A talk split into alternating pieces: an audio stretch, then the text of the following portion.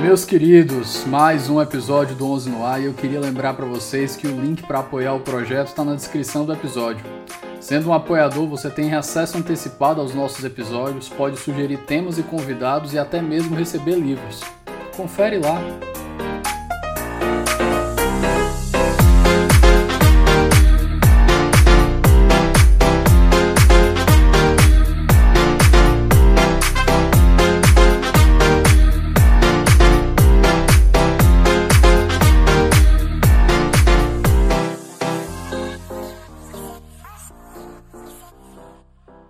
Meus queridos, boa tarde. Estou em companhia aqui fazendo conexão na Universidade Federal de Santa Catarina. A minha companhia é o professor Cláudio Ladeira e hoje a gente veio conversar sobre um autor polêmico. Mas a gente vai tentar dar uma, uma luz aqui e trazer o, o que há de melhor nesse debate aqui. Professor, por favor, se apresenta para o nosso ouvinte. Boa tarde, Davi.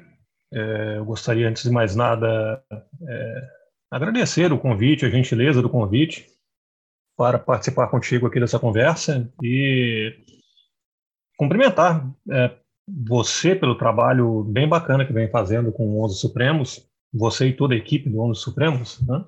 Davi, meu nome é Cláudio Ladeira, eu sou professor de Direito Constitucional na Universidade Federal de Santa Catarina.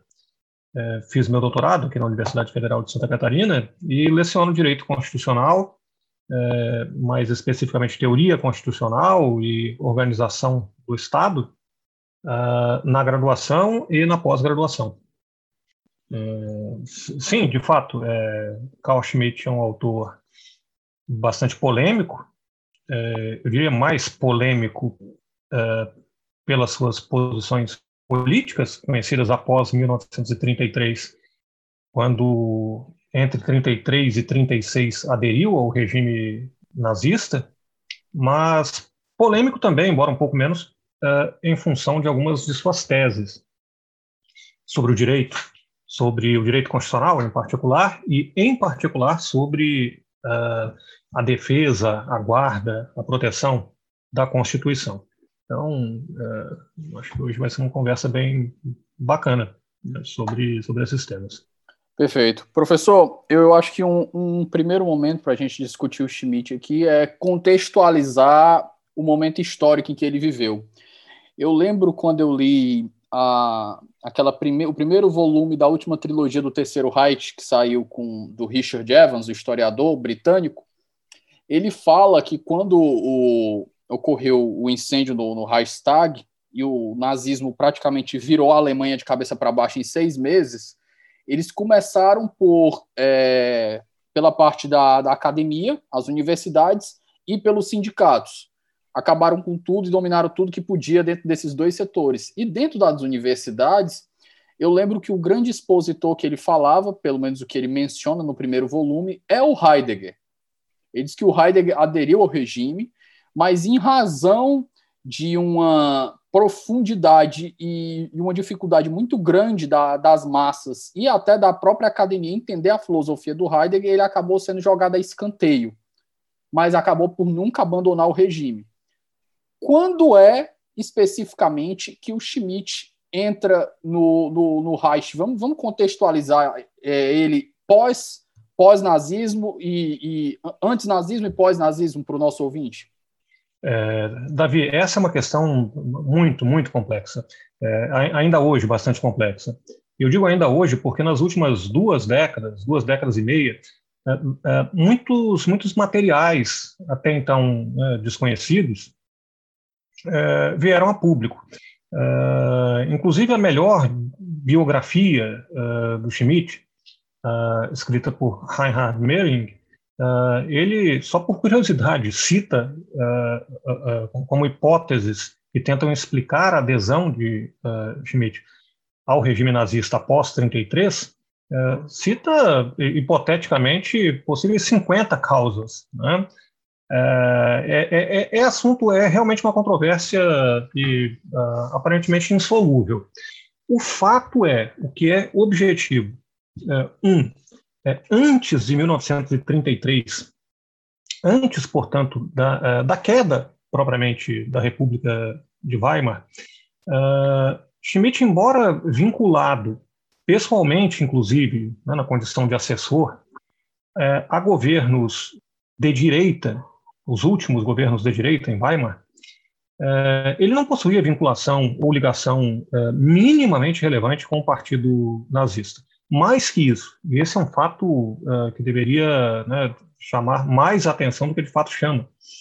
Nas suas obras fundamentais, redigidas nos anos derradeiros da República de Weimar, o guardião da Constituição e legalidade e legitimidade, Schmidt é enfaticamente um defensor da ordem constitucional de Weimar, um defensor do reforço dos poderes do presidente, do presidente do Reich, como uma condição necessária para enfrentar as ameaças surgidas, de um lado, da, né, da, da profunda, da brutal crise econômica após 1929, e do surgimento, né, do estabelecimento de um parlamento totalmente fragmentado é, a partir de 29, com a ascensão do Partido Nazista, que, juntamente com o Partido Comunista na outra ponta, terminavam bloqueando a formação, ou dificultando, se não bloqueando, a formação de governos parlamentares estáveis. Então, e mais ainda, é, em especial no texto Legalidade e Legitimidade, que é imediatamente posterior à publicação do Guardião da Constituição, é um texto bastante conhecido, de 1932, é, Schmitt desenvolve a tese sobre a igualdade de oportunidades na competição política, sustentando que uma república democrática não pode permitir, não pode reconhecer que forças políticas que manifestamente, decisivamente atuam para derrubar a ordem constitucional democrática possam usufruir as mesmas e iguais oportunidades é, de participação e de disputa no processo político.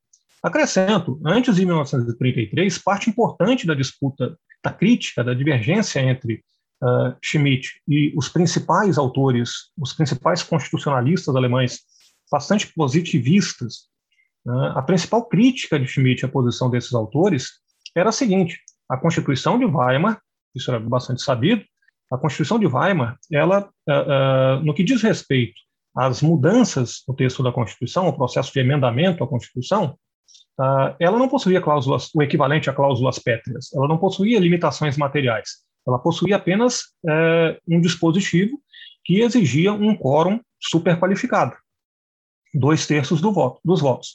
E uma, uh, um, um, ponto central da divergência entre Schmitt uh, e os a maioria dos constitucionalistas da época é que Schmitt sustentava, olha, não obstante a inexistência expressa de limitações materiais, um conceito positivo de Constituição deve entender que certas matérias não podem ser abolidas uh, por decisão parlamentar, apenas por uma manifestação do poder constituinte originário. E com isso ele criava, buscava criar é, um mecanismo que terminaria ou poderia impedir mudanças né, de vulto, mudanças no tocante, por exemplo, à natureza democrática republicana do regime, que poderiam ocorrer por, uh, uh, por amplas maiorias parlamentares. Aqui a, a curiosidade uh, após a nomeação de Hitler né, para a chancelaria, quando Schmidt já havia abandonado o governo, com né, e, e, e, muito desgostoso com a solução adotada pelo presidente Hindenburg, o ato de autorização aprovado né, no parlamento alemão agora com os votos uh, de nazistas e de boa parte dos partidos uh, dos partidos políticos uh, da direita o ato de autorização que, na prática, é, em termos práticos, revogou a Constituição de Weimar, né? esse ato de autorização terminou sendo um exemplo um, um, trágico, porém muito objetivo, do tipo de do tipo de proposta que Schmidt, que a sua teoria visava bloquear, que, segundo ele, não poderia ser aprovado em, em, respeito à, à Constituição de Weimar, em respeito à decisão soberana do povo alemão quando estabeleceu a Constituição de Weimar, que não poderia ser aprovada por uma Assembleia, né, por, um parlamento regular, ordinário. Daí que aquele ato seja considerado por ele um ato revolucionário, mas outra coisa qualquer. E Schmidt entra no regime após 1933. Olha, os fatores é, é, Davi, são, como eu disse, são objeto de muita dúvida até hoje, o que realmente explica é, é a adesão de Schmidt ao regime nazista. Uh, aqui, uh, honestamente, na minha opinião, eu, eu, sinceramente não acho essa adesão muito polêmica, não. eu explico. Schmidt era um homem adulto, quando decide ingressar num regime que era abertamente, declaradamente criminoso. Esse é um ato consciente, esse é um ato, nós podemos divergir sobre o tamanho da culpa, mensurar né, as consequências das suas ações, mas foi um ato consciente pelo qual ele deveria ter sofrido alguma punição mais severa do que aquela que de fato sofreu. O fato é que a, a, a, a sua permanência no regime também não dura tanto tempo assim. ele permanece vinculado ao regime até 1936, quando opositores a Schmidt dentro do Partido Nazista resgatam alguns de seus textos anteriores, inclusive criticando né, o Partido Nazista, e ele realmente fica em maus lençóis uh, e vai uh, permanece na academia, mas sem fazer intervenções diretamente no âmbito do direito constitucional. E, sendo bem franco. Existe aquele ponto, né? Quando você entrou no regime totalitário daquele, existia quem estava contra o regime e quem era do regime. Eram as opções, praticamente as opções que você tinha, né? Eu lembro até que o Joseph Ratzinger fez parte da juventude hitlerista. Só que isso não quer dizer, eu não vou dizer que é a mesma coisa do Schmidt, mas você pegar o Ratzinger na época dele, isso não significou muita coisa, porque ou você fazia parte ou, ou era o paredão. Eu acho que é uma diferença. Uh, não, não apenas Ratzinger, Habermas uh, uh, chegou a desfilar né, nos anos já finais da guerra, em manifestações nazistas. olha, a depender da idade, é, né, do, do, contexto particular. Decididamente não era o caso do Schmidt. Ele era uma pessoa plenamente consciente das peculiaridades, da, do, das peculiaridades políticas do contexto, um homem plenamente adulto. Uh, não, não, há nada, absolutamente nada, que possa diminuir a culpa uh, nesse uh, quanto àquela escolha, quanto àquela opção. Né? Agora, o ponto, na minha opinião, importante é que a sua teoria constitucional é, a que realmente importa, desenvolvida até 1933, uh, essa teoria não leva, ela não está vinculada a essa opção. Uh, é, é, esse é um tipo de objeção que é muito comum quando se trata né, do estudo de Schmidt. Ele é um autor, isso já foi dito por tantas pessoas, repetido tantas vezes e continua verdadeiro, ele é um autor maldito, uh, em função dessa né, opção por adesão a um regime criminoso. Agora, uh, nós devemos analisar a sua teoria redigida à época, antes de 33, com maior cuidado, com objetividade. Veja, nós devemos lembrar que no final dos anos 20, uh, eh, Schmidt era o orientador, foi o orientador uh, de Otto Kirchheimer, por exemplo, né, o grande marxista do SPD, judeu, e que era uma, se tornou depois uma das grandes referências como teórico do direito e constitucionalista uh, vinculado à escola de Frankfurt.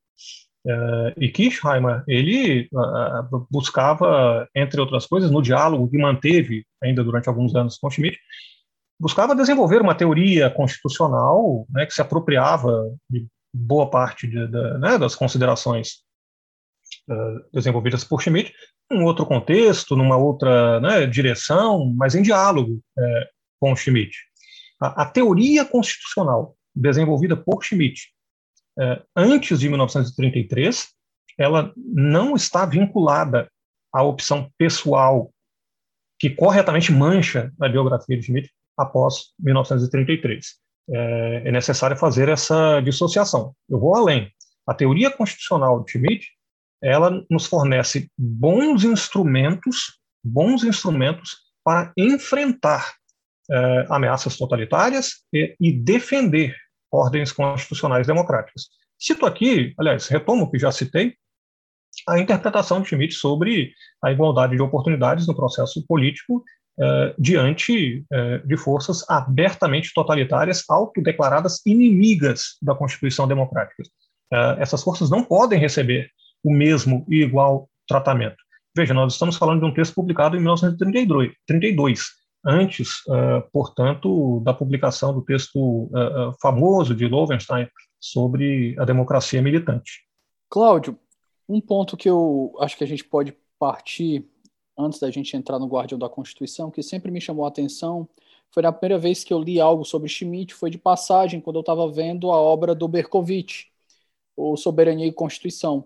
E ele comenta sobre a posição do, Berko, do, do Schmitt, ele diz que o Schmitt, para o Schmitt, a, o oposto da democracia não era a ditadura, salvo engano. Agora você me corrija se eu estiver errado aqui. O oposto da democracia era o liberalismo.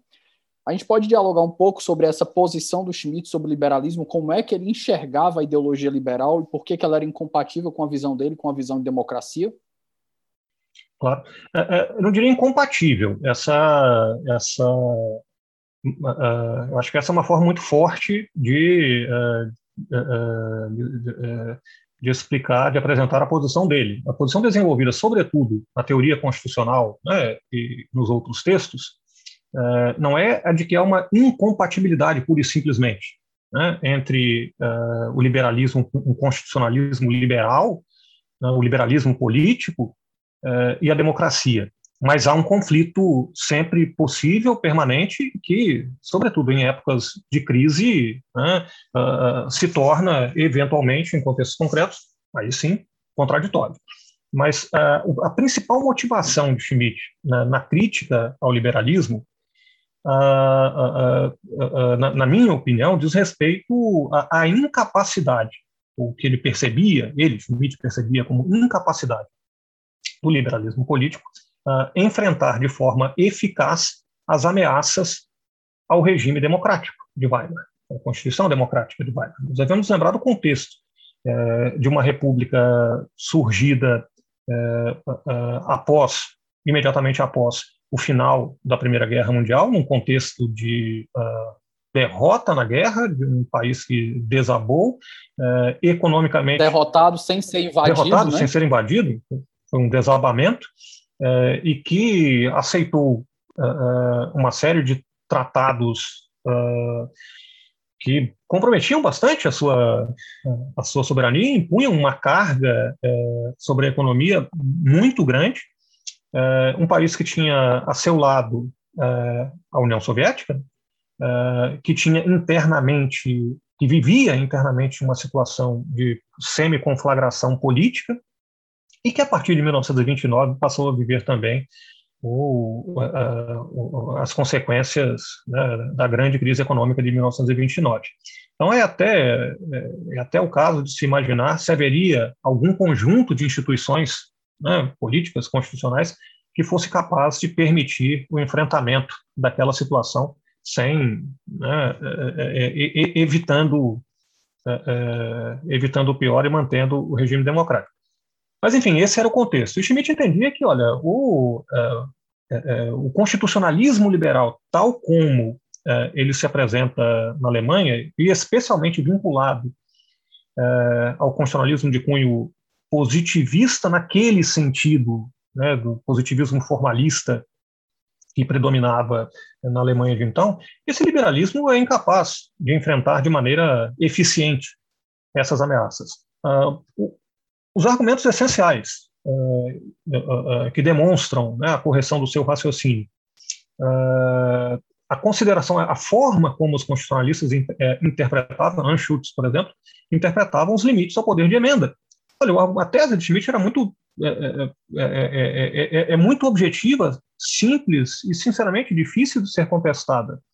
Uh, se nós não considerarmos, se nós considerarmos inexistentes limites materiais ao poder de emenda pelo parlamento, uh, se ao fim e ao cabo qualquer força política tem condições de uh, disputar a maioria do parlamento e vencendo adquirindo o número mágico de dois terços do parlamento, está autorizada a promover qualquer mudança de vulto uh, no texto constitucional, ora, essa forma de interpretar é, os limites ao poder de emenda, ela é, é, é, é, incapaz de fornecer um bom instrumento à defesa da Constituição, porque o partido, inicialmente a sua, a sua, o seu receio era claro, né, o Partido Comunista uh, em especial o Partido Comunista. A partir dos anos, do final dos anos 20, vai se tornando claro que a ameaça era, de fato, o Partido Nazista, sobretudo quando, a partir de 1929, o Partido Nazista explode a sua votação, superando em muito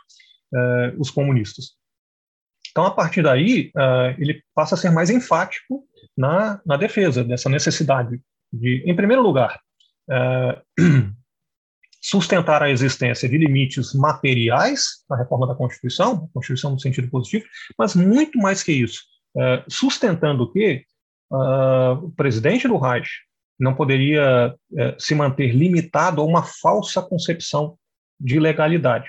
Ele deveria, é, no final, atuar para, dentro dos limites da Constituição, mas interpretando cláusulas é, bastante controvertidas, em, espe em, especial o, o, artigo 48 da Constituição, que conferia né, amplos poderes para o enfrentamento de situações de emergências, agir como governo, mesmo na ausência de um parlamento capaz de formar maioria estável, capaz de formar um governo. Esse é um ponto central da disputa. Inclusive, hoje sabemos né, que o Schmidt pessoalmente sustentou, é, defendeu é, a seguinte posição nos anos derradeiros, nos últimos meses né, da, do regime de Weimar, quando é, é o Partido Nazista e o KPD, o Partido Comunista, passaram a juntos formar a chamada maioria negativa, que simplesmente impedia a formação de qualquer governo, sem né, por óbvio, fornecer algum outro governo, ele sustentou que o presidente do Reich eh, deveria seguir governando, não fechar o parlamento, mas não reconhecer o voto de desconfiança do parlamento sob o argumento de que o parlamento estaria abusando, a maioria negativa do parlamento estaria abusando do seu abuso de direito, estaria abusando do seu poder eh, eh, que lhe fora conferido pela Constituição e que uma Constituição não pode ser não, pode, não deve ser considerada né, um pacto suicida, Em, em, conclusões dessa natureza só podem ser apresentadas se nós uh, abandonamos considerações puramente uh, formalistas. Cláudio, sobre os pontos de limites materiais, qual é a proposta dele? Porque eu lembro que, principalmente agora nesse texto que você me passou, esse, esse teu artigo, muito bom por sinal, é, ele fala que a legislação na época também tinha muita vagueza principalmente nessa ideia do, do presidente, né? Lembrando para os nossos ouvintes que a gente estava falando de um regime parlamentarista. O presidente estava lá, mas ele, ele indicava um, um chanceler, que era o primeiro-ministro. O presidente em si não representava um poder. Então, não representando o poder, aí a gente vai conversar sobre o guardião um pouquinho mais na frente. Mas, voltando, a gente tinha esses poderes previstos para o presidente de uma maneira muito vaga, e poderiam significar tudo, mas também poderiam significar nada. E a gente tem essa proposta dele de conversar, de, de estabelecer limites materiais para impedir que qualquer maioria de dois terços, qualquer maioria qualificada, possa simplesmente subverter a Constituição como um todo e criar um, uma Constituição completamente nova a cada, cada maioria que foi estabelecido, que também vira um, um, um verdadeiro São João constitucional, se a gente pode falar aqui. Então, primeiro, primeira pergunta: qual é a proposta de limitação material que ele, que ele faz concretamente? É, uh, Davi, nos capítulos iniciais da teoria constitucional, né, a obra de 1928, uh, ele desenvolve o que chama de quatro conceitos de Constituição. Um conceito absoluto, um conceito positivo, um conceito relativo e um conceito ideal. Uh, os quatro conceitos, uh, eles são formas de, distintas de expressar e necessárias à compreensão desse fenômeno, que é a Constituição. O conceito absoluto de Constituição Uh, ele diz respeito uh, uh, à forma como efetivamente as instituições políticas, a comunidade política está de fato organizada. Olha, nós podemos dizer hoje, por exemplo, que olha, definitivamente o Reino Unido tem uma constituição, a União Europeia tem uma constituição. qualquer comunidade política realmente existente está constituída de fato de uma certa forma. claro, existem uh, questões que valem a pena discutir quanto a esse conceito, mas fugiria aqui um pouco a resposta. ele distingue esse conceito de outros conceitos. Um conceito meramente relativo de Constituição é um conceito segundo o qual é constitucional a norma, a disposição, relativamente ao seu processo de legislação, de criação, de mudança. Então, uma norma é constitucional em função de características puramente formais, basicamente, nesse conceito né, relativo de Constituição. Nós devemos distinguir esses dois conceitos de um conceito positivo de Constituição, no sentido de uma decisão consciente de uma comunidade política que já está organizada sobre o modo e a forma da sua organização política. Então, toda comunidade política está, de fato, é, organizada de alguma forma. Não há Constituição escrita, não há Assembleia Constituinte que funcione é, se alguns conflitos políticos básicos, elementares, já foram enfrentados e solucionados. Não há uma Assembleia Constituinte que possa funcionar se não houve já uma espécie de. se não há já alguma espécie de organização bem sedimentada uh, que suprime certos uh, conflitos políticos mais intensos e fornece né, um mínimo de paz e estabilidade e ordem. Né? Mas a partir daí é, cabe uh, falar também numa constituição que é o resultado de uma decisão consciente, pensada né, sobre algumas características forma, é, fundamentais da forma e do modo é, do domínio político.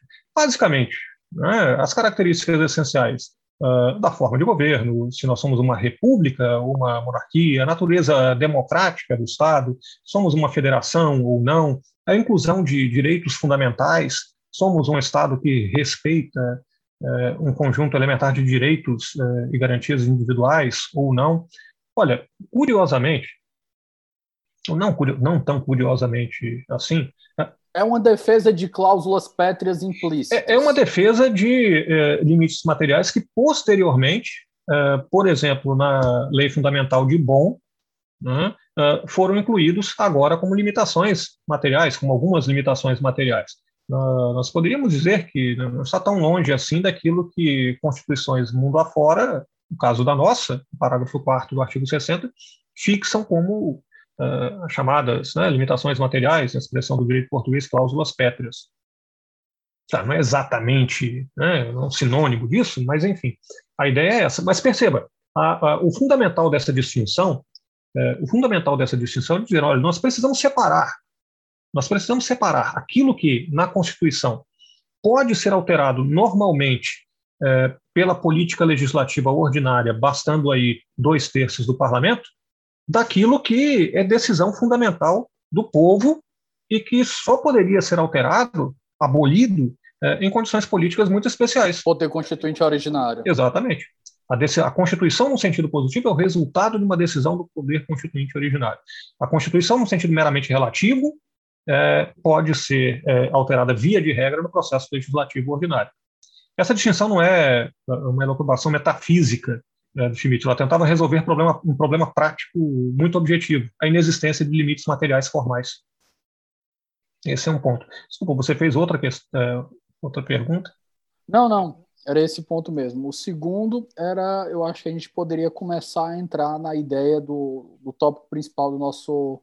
Feita essa introdução, a gente pode entrar no tópico principal do nosso, do nosso episódio de hoje é, conversar sobre essa ideia de guardião da Constituição. Né? Você começa fazendo essa diferenciação do seu artigo do que é o senhor soberano, que o Schmidt ele, ele não adota, ele rechaça essa ideia justamente porque, inclusive, quando eu comecei a ler, me lembrou, inclusive você cita no seu artigo, quando eu cheguei lá no final, é que um dos problemas da ideia de um senhor soberano da Constituição é o fortalecimento de um dos poderes. E isso é justamente uma das teses, pelo menos em tangente, do Han Herschel no, no Rumo à Juristocracia. Né? Ele fala justamente isso. Quando a gente tem uma reforma, uma reforma constitucional que garante ao judiciário uma posição de predominância aí, porque ele tem que estar tá garantindo os direitos, então ele se sobrepõe de alguma forma. Então a gente tem um, um paralelo aí um pouco distante.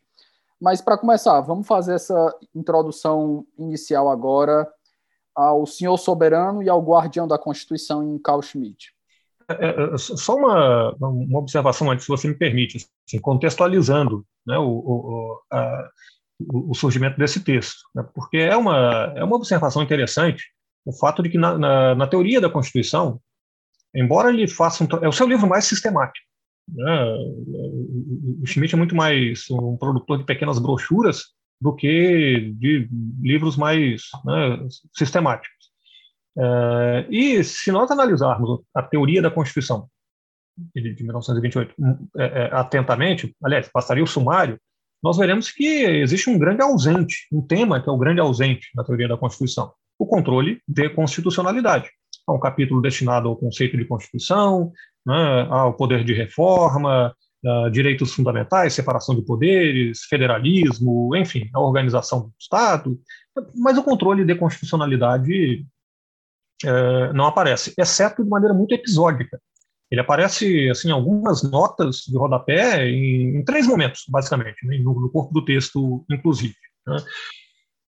Quando, na verdade, o Guardião da Constituição, é, é, o livro publicado em 1931, ele desenvolve artigos publicados, é, um artigo, um grande artigo publicado em 1929, pouquinho tempo depois é, da publicação da teoria da Constituição, e outros trabalhos né, publicados no período e, é, é, e os desenvolve.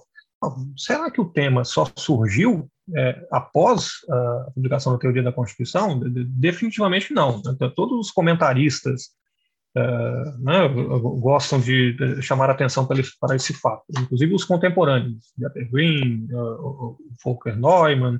Olha, o tema era bastante conhecido já desde a Assembleia Nacional Constituinte de Weimar. Isso foi discutido na Assembleia Constituinte de Weimar, né, a inclusão ou não a, a expressa previsão na Constituição uh, de mecanismos de controle judicial de constitucionalidade, com a peculiaridade.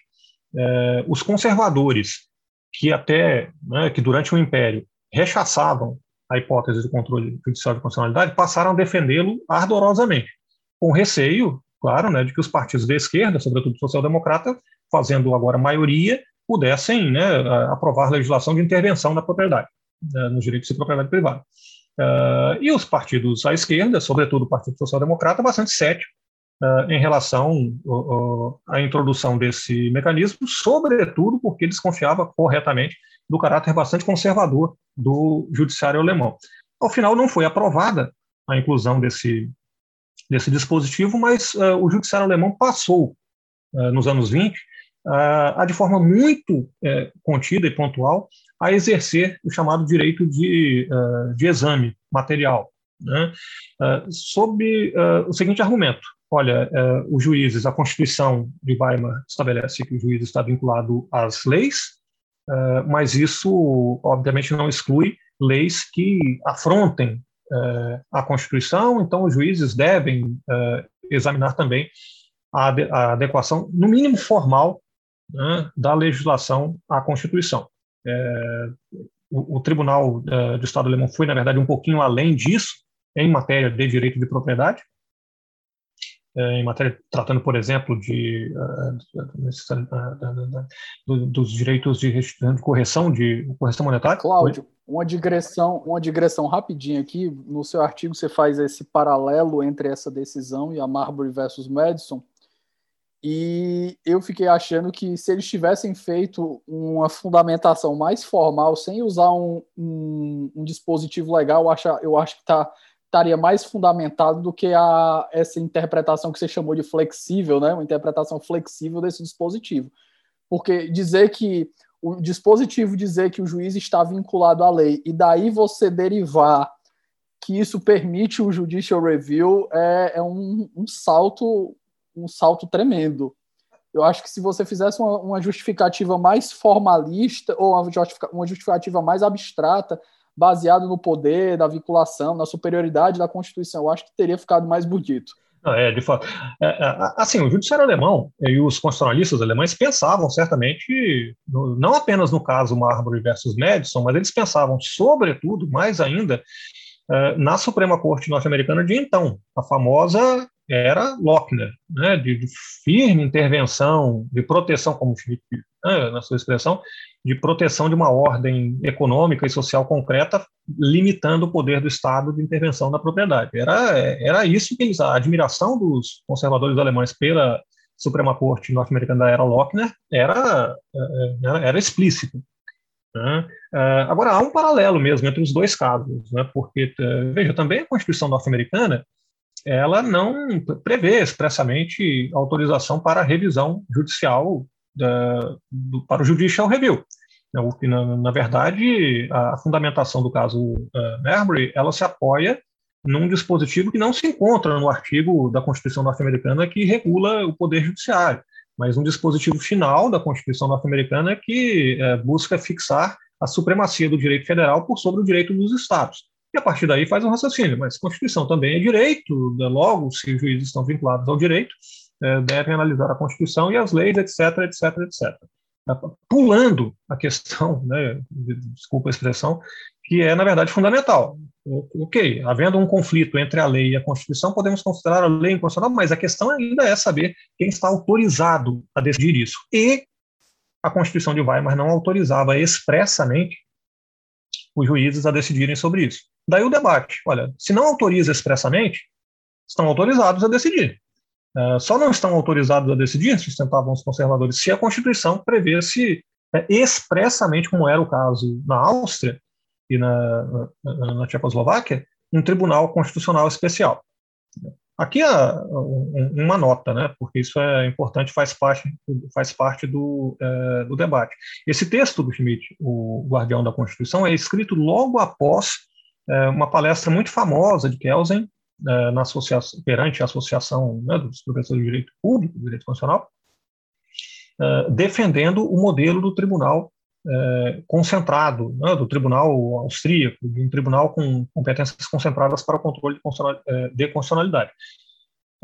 a partir daí, bom, aqui no Brasil, principalmente, se tornou bastante comum fazer referência a Kelsen como um inventor dessa, dessa forma de, de, controle. Não era. Na verdade, nem mesmo a Áustria é, é, o primeiro caso, foi o primeiro caso de criação de um tribunal com tais competências. Né? A Tchecoslováquia, a Constituição da Tchecoslováquia havia, antes mesmo do, da instalação da Assembleia Constituinte Austríaca, criado essa, aprovado a inclusão desse dispositivo. E o mais curioso, viu, o Kelsen, embora tenha sido assessor parlamentar do Partido Social Democrata é, austríaco, ele, uh, à época, o que defendia era a criação de um tribunal constitucional com competências apenas para o controle da legislação nos estados, garantir a supremacia da Constituição por sobre a legislação dos estados. É, ele se opôs violentamente à ampliação das competências da, da Corte do Tribunal Constitucional né, concentrado. Mas a partir dos anos 20 passou a defendê-la. Cláudio, só para ficar claro, qual era qual era a situação da, da, do, do, da jurisdição constitucional em Weimar, durante a República de Weimar? Não existia? Não havia previsão expressa. Não havia previsão expressa na Constituição. Mas os tribunais, uh, sobretudo o Tribunal do Estado, passou a exercê-la a partir de 1925. Uh, eh, mas a exercia com esse... Existe uma corte superior existe uma corte superior para dirimir as, é, problemas de federativos. Exatamente. Uh, exatamente, mas sem a expressa previsão para competências uh, para competência de controle para revisão judicial né, uh, da constitucionalidade da legislação, mas passou a exercer. embora em alguns casos ela tenha se adiantado, ela tenha adentrado a análise né, de inconstitucionalidades materiais com base em princípios né, bastante controvertidos, por exemplo, revisando a constitucionalidade de atos que dizem respeito à, à, indenização por direito de propriedade. Aliás, um ponto em que é, Schmidt e Otto Kirchheimer, uh, o seu, né, como eu já disse, o seu orientando e marxista concordavam, que é um absurdo que a corte faça isso. É, embora a corte tenha é, Uh, tenha realizado alguns casos mais intensos de revisão, via de regra, via de regra, ela adotava uma posição, ainda adotou uma posição bastante autocontida, muito autocontida. Né? Então, por exemplo, se recusando é, a sequer analisar a constitucionalidade de uma lei é, eleitoral da Prússia, o maior estado da federação, sob o argumento de que não, essas matérias controvertidas e princípios né, políticos abstratos devem ser decididas pelo poder legislativo, não pelo poder judiciário. Uh, Schmitt, na teoria da Constituição, uh, ele é dúbio em relação a essa em relação a essa competência da, da Corte. Ele se manifesta no, no, no que é de mais objetivo, dizendo o seguinte: olha, decisões em encerrar dúvidas e divergências sobre conflitos constitucionais envolvendo princípios abstratos, isso é uma, é uma questão essencialmente política. Agora, não é um problema se a corte, não é um grave problema se, a, se os tribunais simplesmente negam a aplicação a uma lei que, de maneira categórica, flagrante, radical, é, contraria disposição constitucional. Nesse caso, não, há uma é, não haverá uma interferência do judiciário é, na, é, é, é, no parlamento, mas sim né, uma, né, o judiciário estaria né, dentro, dos seus, dentro dos seus limites. Não haveria uma interferência propriamente no. Ele atuaria apenas como um limitador, não como um condutor, ele, o judiciário. Né? A, a, ideia só é desenvolvida né, com, com, maior afinco após a publicação do texto de Kelsen, é, sugerindo, fazendo a defesa né, de uma da criação de um tribunal constitucional com competências exclusivas, concentradas para o controle de constitucionalidade.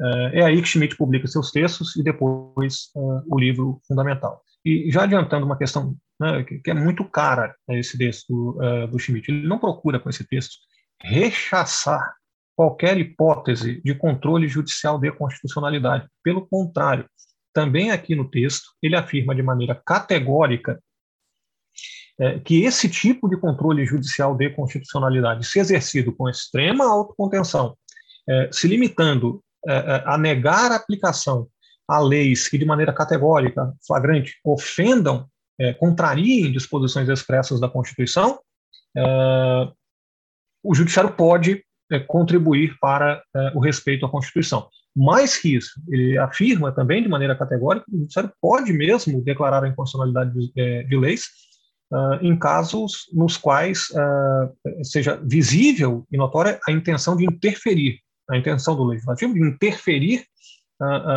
na sua autonomia. Esse seria um caso de autodefesa dos tribunais. Mas, mas, em primeiro lugar, isso não significa que o judiciário seja o guardião da Constituição.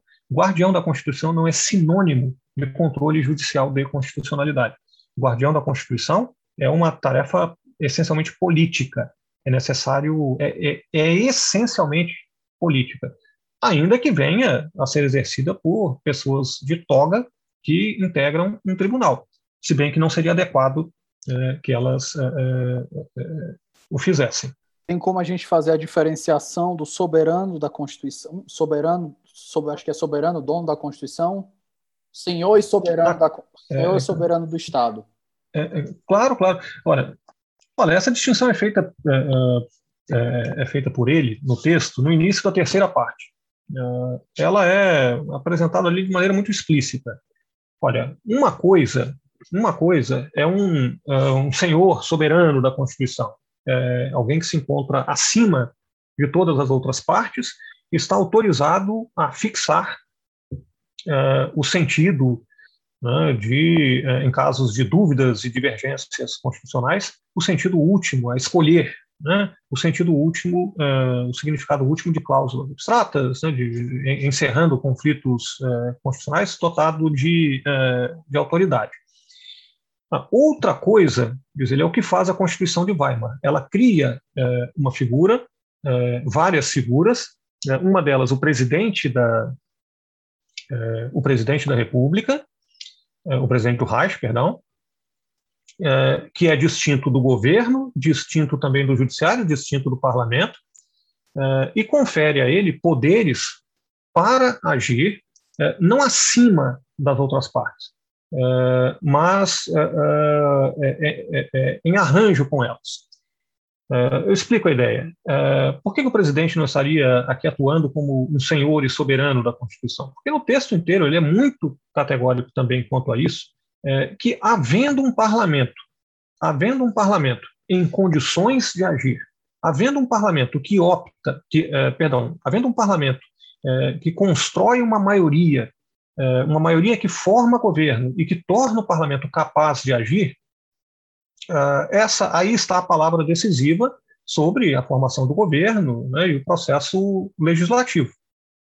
Agora, não havendo é, um parlamento é, com capacidade de agir, e, sobretudo, diante é, de uma crise econômica monumental, de uma crise social e política que é, é, é, tudo parecia se encaminhar para uma guerra civil, a Constituição capacita o presidente, uma figura eleita diretamente pelo conjunto do povo alemão, ao contrário do parlamento, que era, né, cujos membros eram eleitos num complexo sistema de listas partidárias.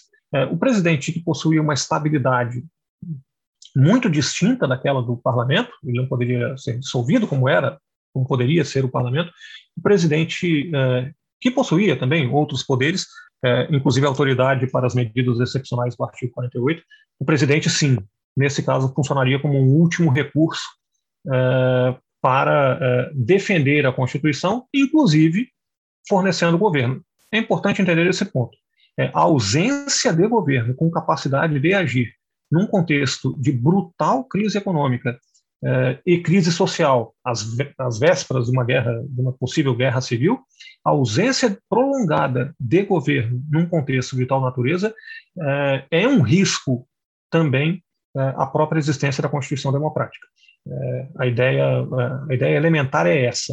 Olha, a Constituição de Weimar fornece esse recurso. É aí que se encontra ah, é aí que se encontra um instrumento que deve ser utilizado que tem força, legitimidade e capacidade de agir para prover um governo numa situação tão dramática de crise. Isso é defesa da ordem constitucional. A ausência de governo com capacidade de agir nessas condições de crise tão brutal é também uma ofensa à, à Constituição. Isso é diferente de fazer respeitar disposições particulares do texto constitucional, é, anulando ou de, negando a aplicação, perdão, a uma lei após um, um cuidadoso processo judicial.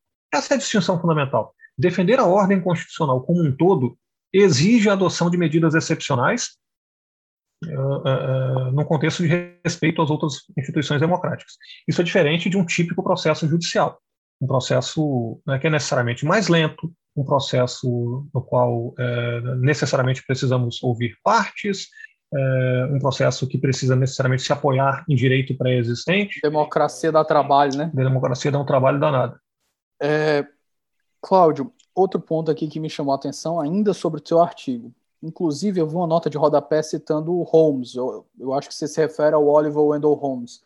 E eu me pergunto, eu senti um pouco do Schmidt na, nas análises dele, inclusive você fala né, que o Schmidt, quando ele descreveu o Guardião da Constituição, ele não estava fazendo uma prescrição, ele estava fazendo uma descrição, e uma descrição muito específica, uma descrição de um, de, um, de, um, de um modelo de controle dentro da realidade da República de Weimar.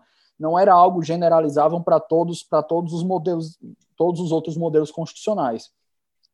E me pareceu, eu senti um pouco, e aqui eu, eu peço que você desenvolva ou me corrija, eu senti um pouco do Schmidt com a ideia de realismo que é desenvolvida pelo Oliver Wendell Holmes.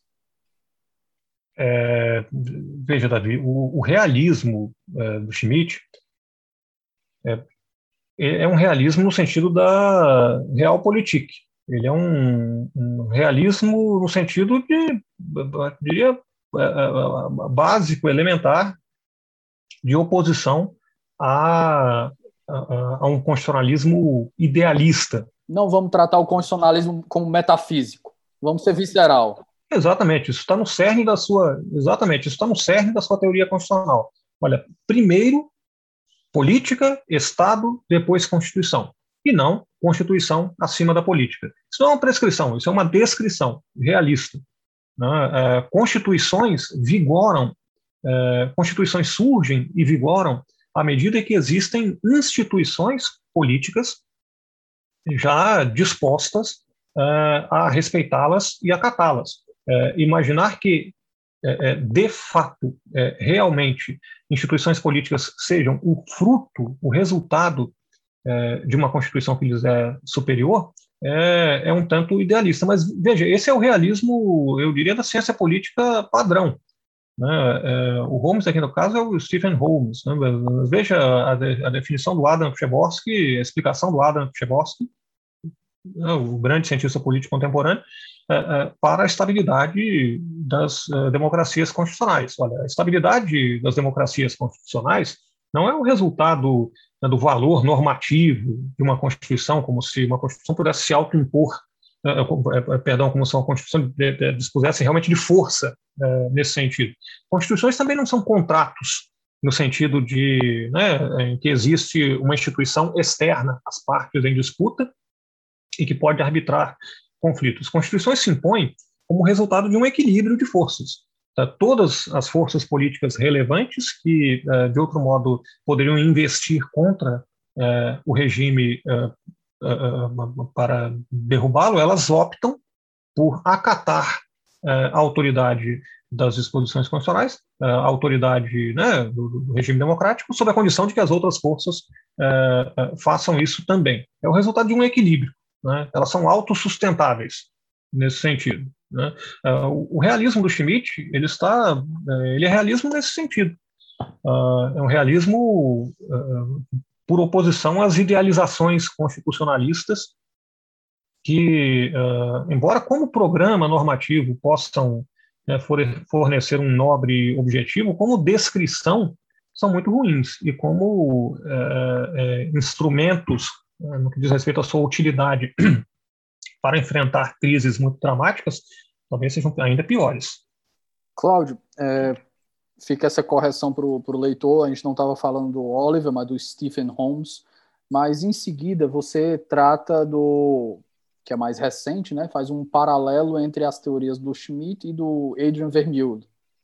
E você faz uma diferenciação entre um constitucionalismo de precaução, nesse aí eu achei uma leitura a partir dele e uma visão parecida com o de Schmitt, né, de você é, negar o caráter político da política, eu acho que é mais ou menos nessa linha. Então, a gente pode fazer essa diferenciação aqui no paralelo que você faz do Schmidt com o Vermeulen, diferenciar o constitucionalismo de precaução e o constitucionalismo de otimização? Claro.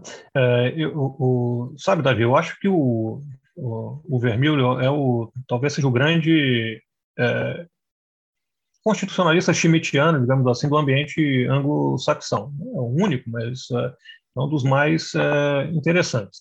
Uh, e essa tese dele, sobre a diferença entre um constitucionalismo de precaução e de otimização, é desenvolvida em textos mais recentes. Né? Eu acho também muito útil, muito útil, independentemente de, sua, de qualquer derivação ou vinculação com o constitucionalismo schmittiano, com a teoria constitucional Schmitt, é muito útil para enfrentar problemas atuais, contemporâneos e analisar a nossa teoria constitucional. Mas a, a distinção no seu cerne é, diz respeito a isso. Olha, um constitucionalismo precaucionário, uh, ele busca reduzir a zero, na, na, maior medida possível, o risco de arbitrariedade política. Mas qual problema disso? É que não há o risco de arbitrariedade política, sobretudo do Estado, é, das instituições políticas. Uh, qual é o problema disso? Olha, é que, as, em primeiro lugar, porque as fontes de risco de arbitrariedade é, são as mais variadas. Então, uh, existe a possibilidade de também é, atores, por assim dizer, privados, atuem de maneira arbitrária e ofereçam riscos à estabilidade democrática.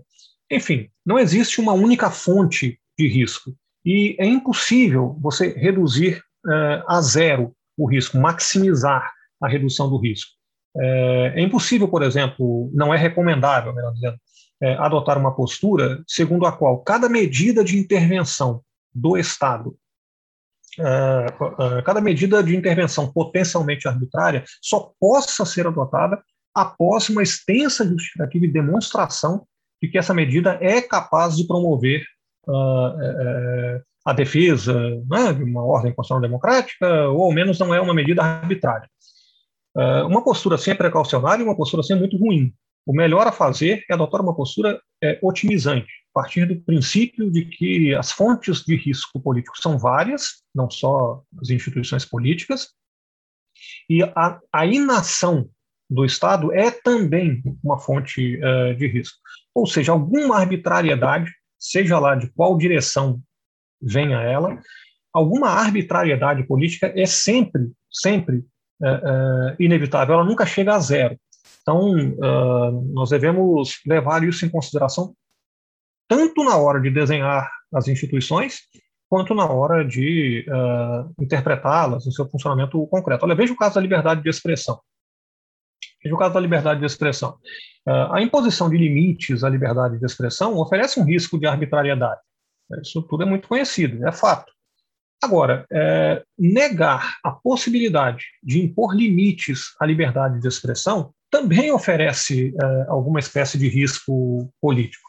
Entre outras coisas, entre outras coisas, essa medida pode se mostrar perversa porque, uh, funcionando assim contra uh, a própria ordem constitucional liberal democrática, uh, porque ao rejeitar qualquer medida de imposição de limites à liberdade de expressão, ela pode proteger também forças políticas que estão atuando de fato, realmente, pela derrubada da ordem constitucional democrática. Voltando ao nosso exemplo, voltando ao nosso contexto do, né, do, do, guardião da Constituição, era o caso, por exemplo, acho uma, uma, variação dessa tese se encontra, por exemplo, legalidade e legitimidade na, na defesa que faz Schmidt da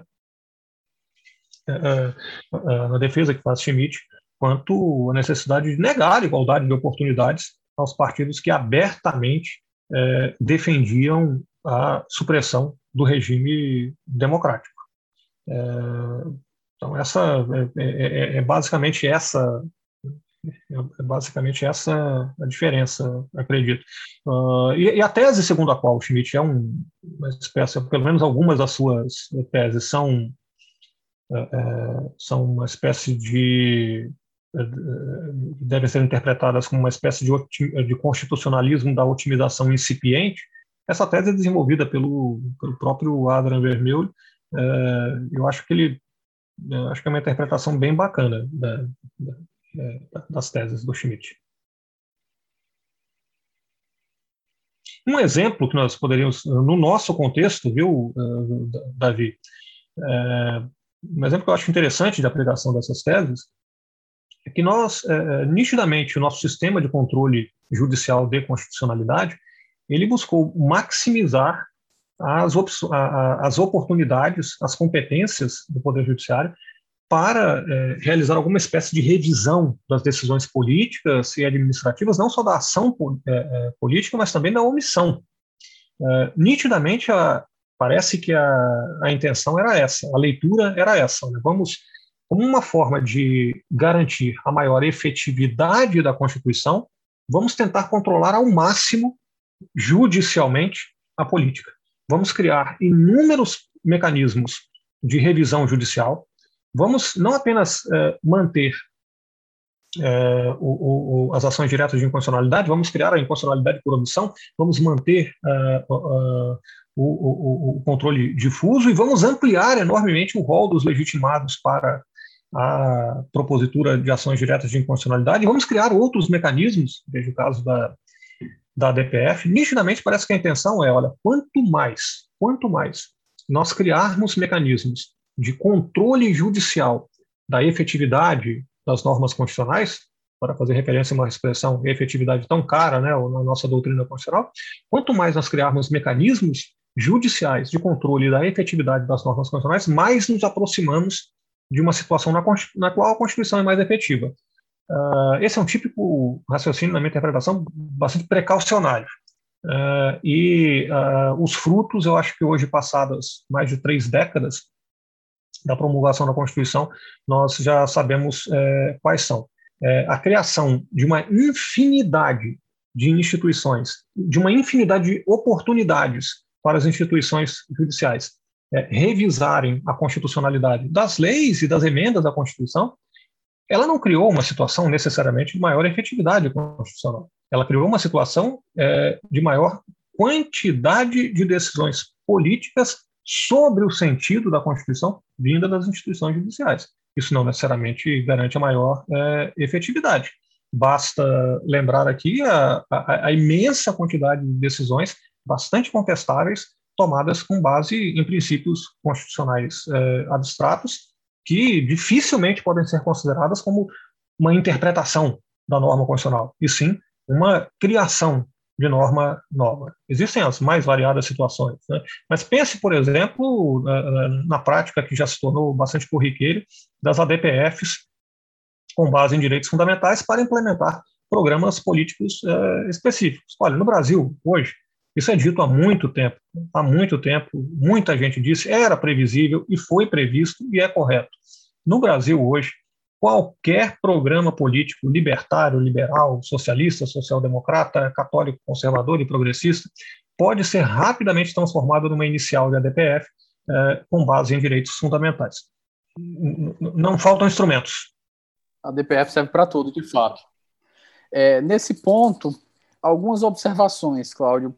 E eu gosto muito de direito anglo-saxão, a parte de direito americano, né? Eu lembro ter lido na preparando um artigo sobre McCulloch versus Maryland, e ele fala que posteriormente a gente tem uma defesa que aqui se encaixa, né, para lembrar o leitor, que o fato do STF ser o, entre aspas, o princípio guardião, entre aspas, vou botar guardião da Constituição, mas não numa visão schmittiana, guardião da Constituição a partir de uma posição constitucional que a gente determinou na, Constituição de 88.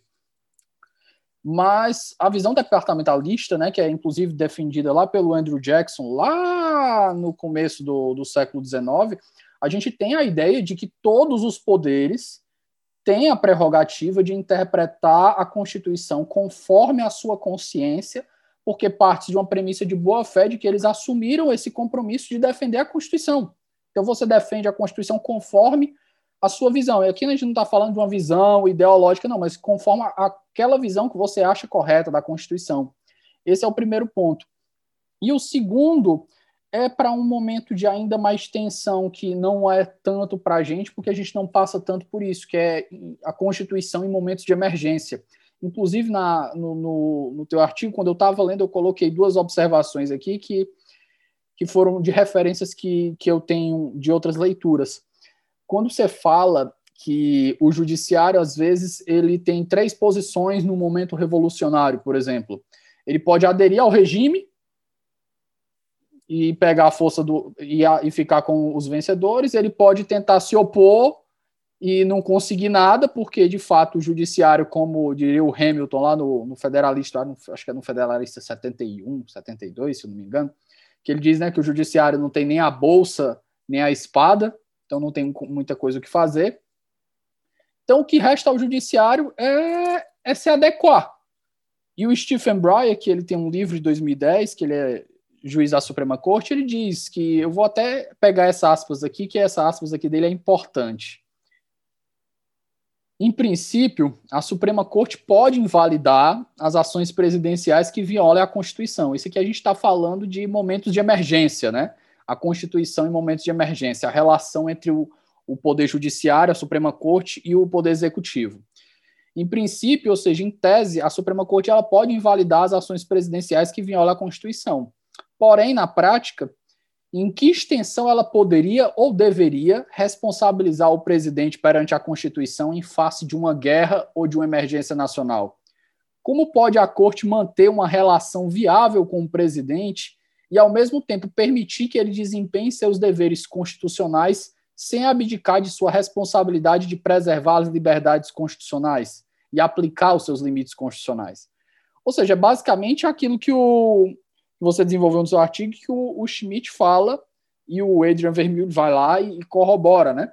Essa ideia de você criar precauções, precauções, precauções para garantir a efetividade da Constituição em um momento de emergência não tem o que fazer. Você vai criar uma quantidade absurda de, de, de, de obstáculos que dos dois, um, ou a, ou a decisão da, da Suprema Corte não vai ser obedecida, vai ser desobedecida de pronto, ou você vai colocar tantos obstáculos que a gente vai ter uma situação que a República, o, o regime, o regime quer, quer que seja, vai cair porque ele não vai ter como se sustentar, porque é, complemento aqui com Berkovitch. Em momentos de crise, é, a lei é imprestável a regular a, a situação. O, cabe aqui a, a legitimação da, da, das atitudes do executivo vai ser meramente política do povo. Não adianta você meter o judiciário quando a ordem está suspensa. Aqui entra o Agamben também, entra Walter Schmidt e por aí vai. O Walter Benjamin, perdão. Então, cedo de volta a palavra a você fazer as suas considerações. O, Davi, só é, uma observação exatamente sobre isso que você acabou de mencionar. É, você foi muito feliz e um exemplo é, dessa, desse fato é, nós acompanhamos exatamente aqui no Brasil nos últimos anos. O, o, o fato é que a nossa Constituição, no que diz respeito às medidas de emergência, ela é muito ruim. O estado de sítio e estado de defesa, eles não serviram para nada nessa emergência. Uma, uh, compare a situação, uh, a situação aqui no Brasil com a situação espanhola, onde há a gradação de, uh, onde existe a previsão constitucional de medidas emergenciais mais brandas, né, que o equivalente ao estado de sítio e ao estado de defesa, especialmente para lidar com emergências sanitárias. Por exemplo, né, quando você precisa, quando o governo precisa, é, às vezes, estabelecer restrições à circulação de pessoas, é, de mercadorias, né, de uh, uh, precisa tomar decisões que extrapolam os estritos limites orçamentários. O que, que aconteceu aqui no Brasil? Quando estoura a pandemia, é, claro, no momento inicial, o presidente da República encaminha ao Congresso Nacional um projeto de lei, a famosa lei da, da, da, é, da pandemia, lei 13979. Lei de enfrentamento à pandemia. Exatamente. Uma lei que é, é, Bom, é, é, é precisamente esse, uh, esse o ponto. É, criamos restrições, criamos restrições, mas na hora da emergência, alguma decisão é tomada. Uh, como que ela foi tomada? Olha, de um lado, por uma lei uh, aprovada às pressas. Aprovada às pressas. O que gerou. Tem, tem, uma série de problemas, né? Problemas que foram depois enfrentados pelo Supremo Tribunal Federal. Uh, e de outro lado, no que diz respeito ao orçamento, a famosa decisão do ministro uh, Alexandre de Moraes, e eu não estou criticando a decisão, não, acho que ela foi a decisão correta, é, é, é, atribuindo, utilizando o recurso à interpretação conforme para permitir que uh, o governo federal agisse na pandemia desrespeitando certas regras orçamentárias. É, veja, tudo isso deveria ter sido previsto, como é previsto em outros. Quer dizer, não a, a, a, óbvio que a emergência você não consegue prever, mas fornecer ao governo capacidades de agir sob controle do parlamento, isso é o que é, constituições fazem. A nossa constituição nessa parte, ela é muito precaucionária. Ela é muito precaucionária. É, e o que nós vimos foi é, exatamente isso que você mencionou. No momento, no momento da crise é, no momento da crise, governos agem. Aliás, mais uma vez, essa é a interpretação. Uh, também nisso eu acho que o, o, o, e o Posner têm é, razão. Olha, quando explode a crise, isso, é, isso é verificável, isso é, é, é, muito evidente em democracias constitucionais. Quando explode a crise, governos agem, o executivo age, o executivo age mesmo quando não há expressa previsão constitucional, mesmo quando ela é dúbia ou simplesmente inexistente, ele age, o parlamento aceita e o judiciário mantém uma posição de autorrestrição. É depois, é depois que passa o momento inicial da crise, né? é depois que passa esse momento inicial que o judiciário passa, tanto o judiciário quanto o legislativo passam a tentar impor algumas é, espécies de, de maneira mais ou menos bem sucedida, uh, alguma espécie de, é, de controle. E também isso, é, viu, Davi, aqui no Brasil, acho que foi precisamente isso que aconteceu. É, claro, aqui no Brasil, a peculiaridade é que uh, o Poder Executivo Central da União, o presidente da República, adotou uma posição uh, fora da curva. Uh, ao invés de usar medidas emergenciais para o enfrentamento da crise, adotou, vamos lá, da melhor, né, da, da, forma né, mais polida polida possível, adotou uma, uma postura de defesa de normalidade. Quando a opinião pública, a imensa maioria da opinião pública lá no início, e a quase totalidade, uma aliança, uma, um consenso nunca visto na história, né, pelo menos recente no Brasil, entre os governadores e prefeitos das, maioria, das maiores eh, cidades, quando a opinião de governadores, prefeitos, da imensa maior parte da, da opinião pública e da imensa maior parte também do Congresso, natural imaginar, uh, uh, reivindicava uh, a adoção de medidas extraordinárias para enfrentamento da, da pandemia. Naquele contexto, o que fez o Supremo Tribunal Federal? uma forma de interpretar, eu acho que é, é a predominante no Brasil, e ela é equivocada, é dizer o seguinte: vejam, o Supremo Tribunal Federal foi o guardião da ordem constitucional e da federação. O Supremo Tribunal Federal impôs o respeito né, às prerrogativas é, de prefeitos é, e governadores para o combate à pandemia. Essa é uma forma, eu acho, bonita de apresentar a história, mas ela não é muito fiel aos fatos, não.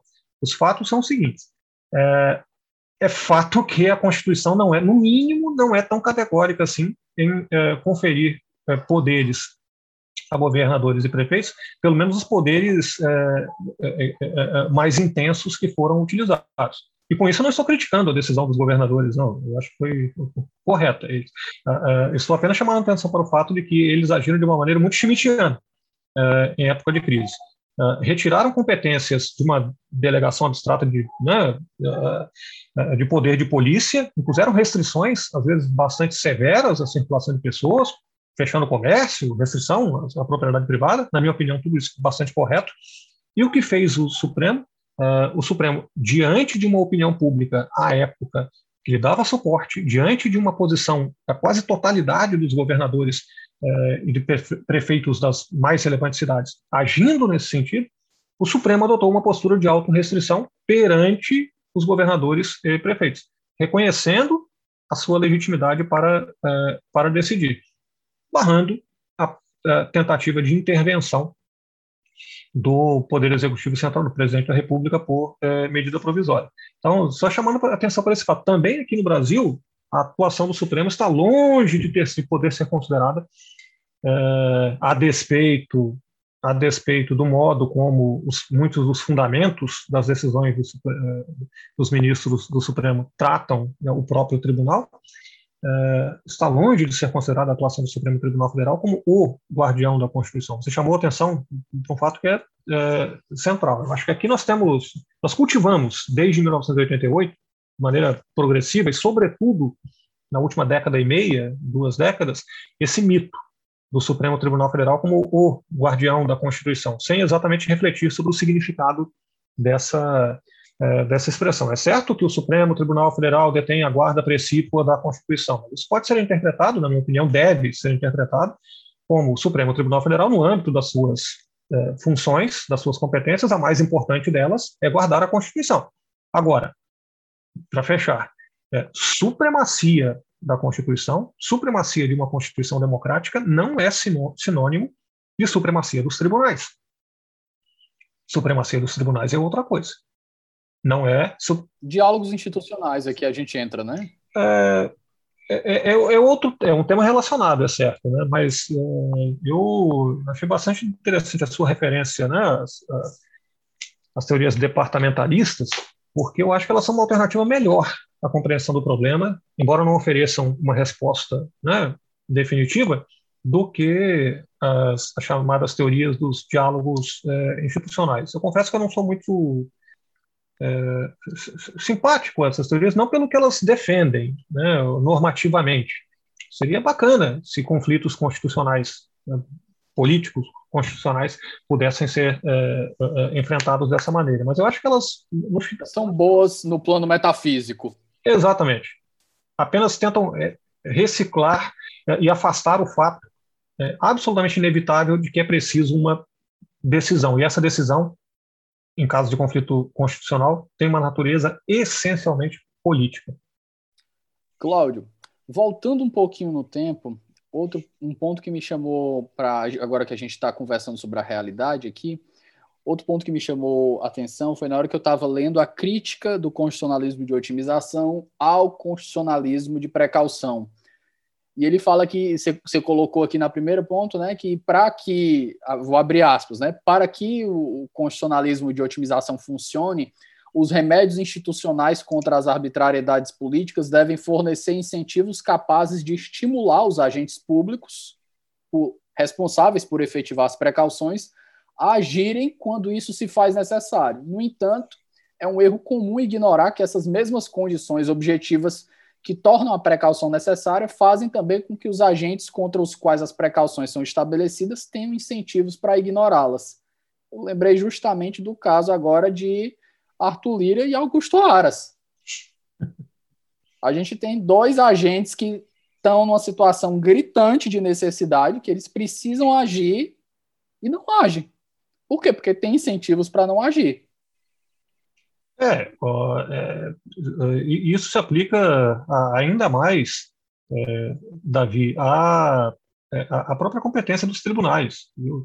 Olha, veja só, nós criamos uma, nós criamos um, é, alguns modelos durante os últimos vinte e tantos anos, sobretudo no período de, vamos dizer assim, de, os anos dourados da estabilidade institucional, era comum escutar diariamente né, justificativas da, para a expansão da competência dos tribunais é, sob o argumento de que não é preciso controlar né, maiorias potencialmente tirânicas né, em defesa dos direitos das minorias, em defesa dos direitos é, fundamentais, quando aquela época, olha, hoje nós sabemos disso, né, direitos das minorias é, não estavam propriamente é, sob risco, dada a situação de estabilidade institucional. Né?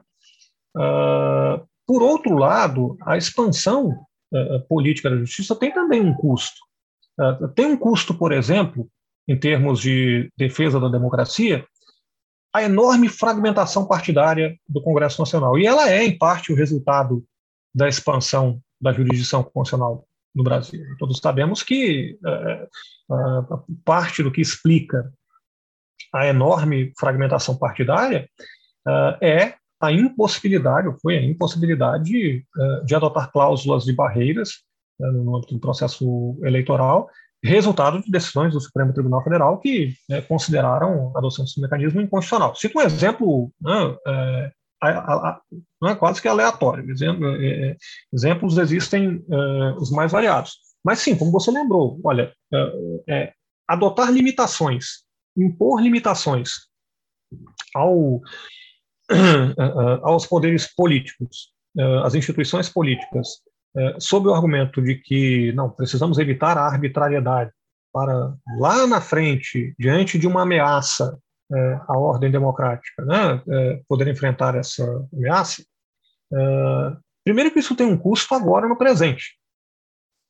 de um lado, nós terminamos limitando a realização de políticas públicas e objetivos que seriam plenamente legítimos e justificáveis numa sociedade democrática, né, que não ofenderiam uma qualquer concepção razoável de, de democracia. Mas, por outro lado, é, pode ser que esse custo simplesmente não tenha serventia, seja só, só o custo sem o benefício, porque chegada a hora da, é, é, do enfrentamento às ameaças à democracia, pode ser que as instituições, os seus integrantes, sequer tenham interesse para, é, é, para agir. Então, esse, esse argumento de que nós devemos calibrar com maior eficiência, com maior eficácia, com maior inteligência eh, as limitações impostas eh, à capacidade, eh, a, capacidade, de ação, capacidade de ação das instituições políticas, eu acho bem, bem pertinente no nosso caso. Cláudio, uma pergunta antes da gente ir para as considerações finais. Há espaço para um guardião da Constituição num modelo que nem o nosso? Num modelo presidencialista? É, excelente pergunta, porque ajuda, afinal de contas, a explicar por que ler né, esse texto do Carl Schmitt. É, primeiro, nós não devemos vê-lo como um manual de instruções sobre o que fazer no presente. Esse texto tem uh, é uma fonte de inspiração interessantíssima, tem insights muito poderosos sobre os efeitos perniciosos da judicialização da política, a tentativa de judicializar, juridificar a política termina invariavelmente em politizando a justiça.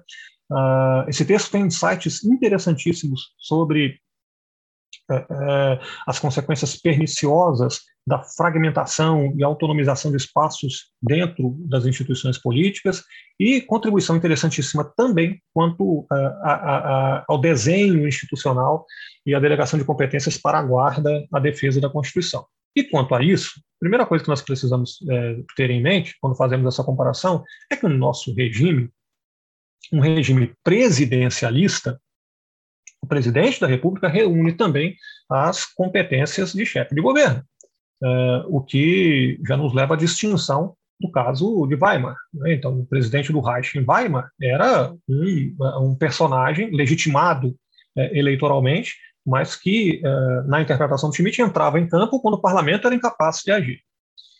Agora, é, como é que nós, como responder exatamente a tua pergunta? Aqui, como em Weimar, não significa que as instituições, o legis, a, a, perdão, não significa que a competência de guarda da Constituição seja é, é, seja titularizada por apenas uma única instituição. Eu acho que a melhor interpretação deste texto é mesmo à luz das uh, teorias departamentalistas.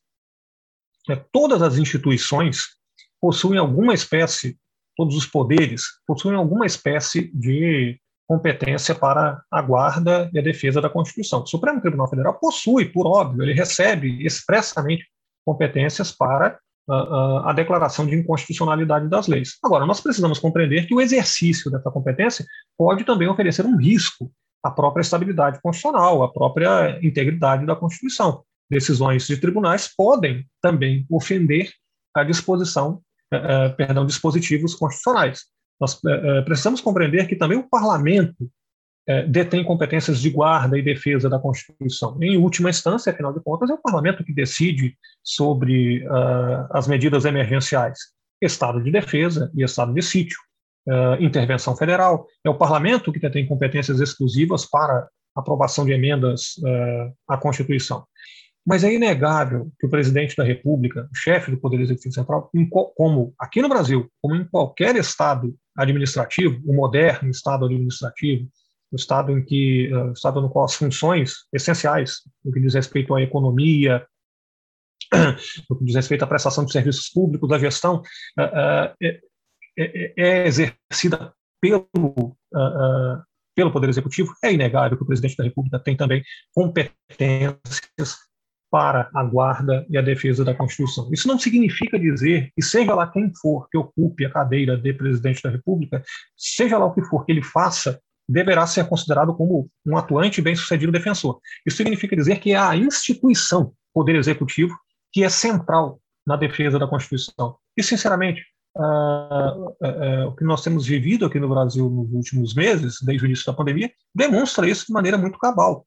Eh, o adequado enfrentamento, o adequado enfrentamento eh, da pandemia demanda políticas públicas que só podem mesmo ser bem arranjadas e fornecidas pelo Poder Executivo. O Supremo Tribunal Federal, apesar de todo o linguajar muitas vezes pomposo, é, e apesar de ter tomado decisões é, corretas, né, o Supremo Tribunal Federal, é, é objetivamente, não pode se substituir, não tem força suficiente, capacidade suficiente para, se, para substituir uh, o Poder Executivo na defesa da ordem constitucional diante de uma né, diante de emergências uh, e ameaças à nossa integridade. Só o poder executivo mesmo detém uh, força, capacidade para fazer. Não façam é o único poder possível,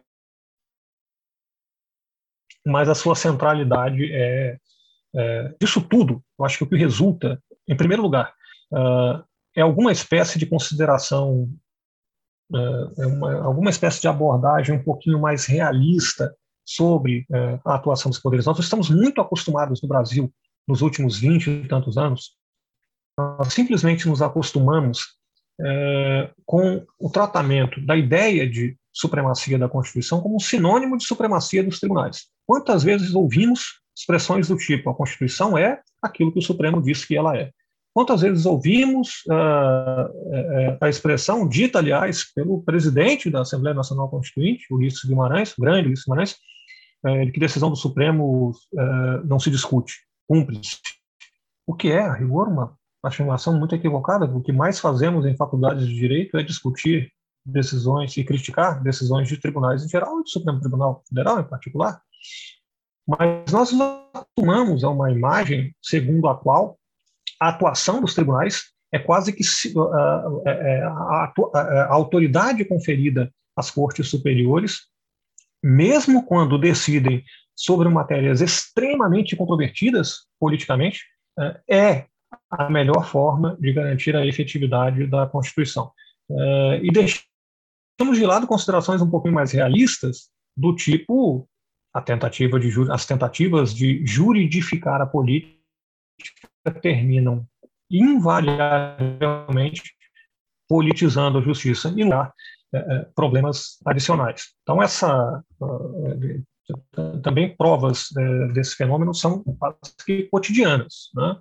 Uh, então, talvez o que, é, o que resulte, ou deva resultar dessas leituras, seja isso, um tipo de um pouquinho mais realista e, no mínimo, no mínimo, um chamamento é, maior é, moderação é, no exercício das competências de controle e de constitucionalidade pelas instituições é, do Poder Judiciário. Né? E, claro, uma rejeição é, aos padrões atualmente bastante hegemônicos na doutrina constitucional brasileira de defesa da supremacia da Constituição como supremacia dos tribunais. Cláudio, considerações finais. E aqui não se sinta pressionado a ser breve. Tome o tempo que achar necessário.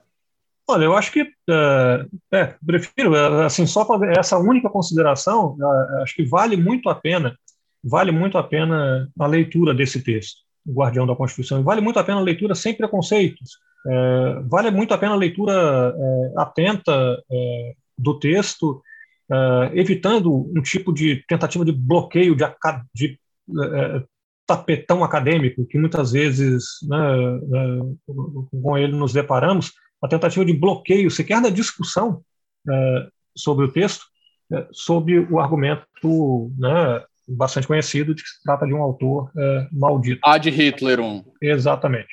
É, exatamente.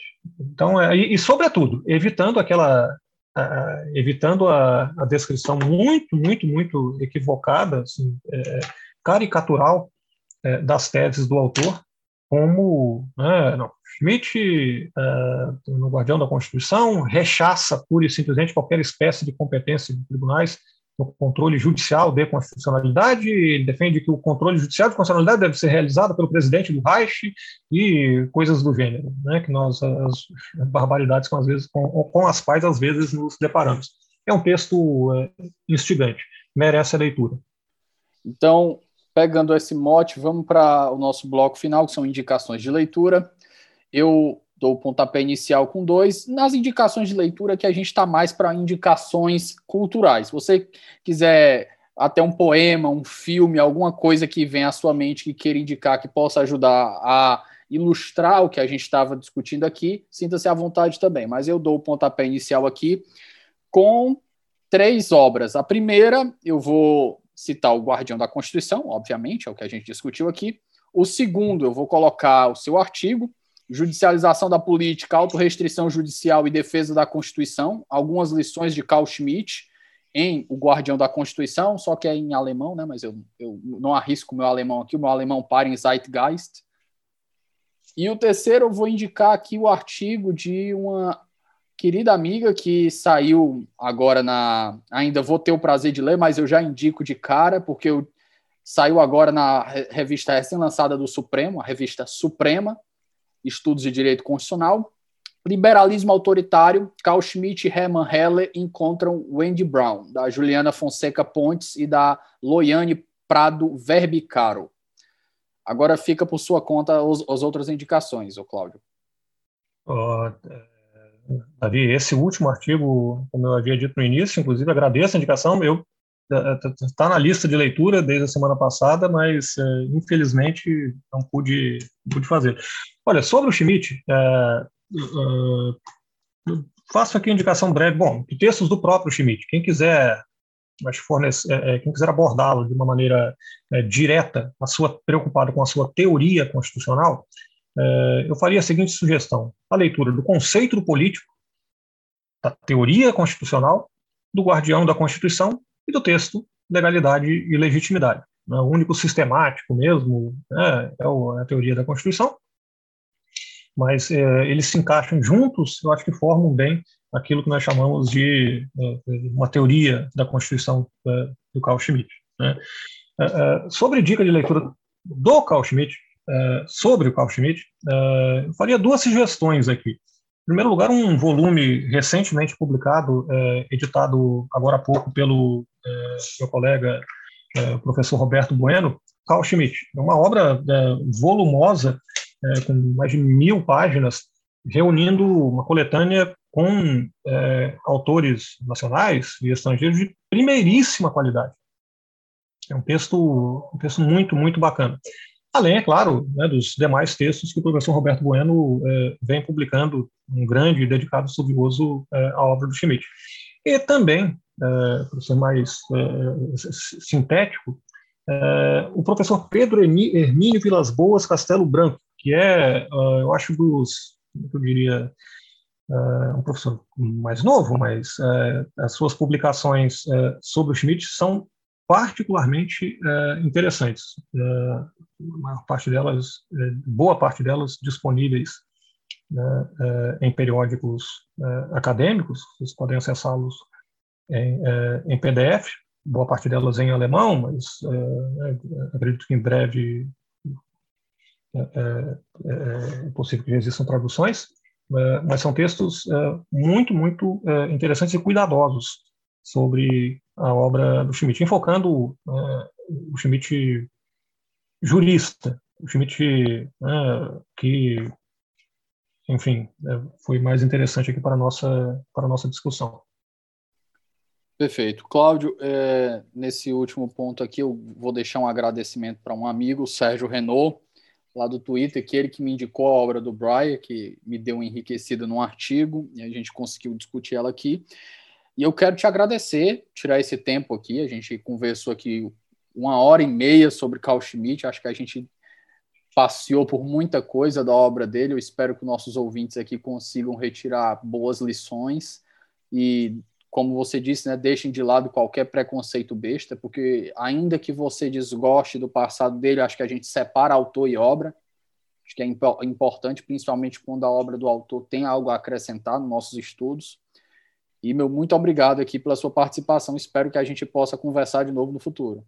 Eu que agradeço, Davi. Foi muito bacana a conversa e mais uma vez gostaria de parabenizá-lo pelo trabalho muito bacana né, do seu podcast, do seu blog é, né, do, é, não só no Twitter, mas no podcast, e em oportunidades futuras né, é, voltamos a conversar. Pessoal, nós ficamos por aqui. Até nosso próximo episódio. Forte abraço.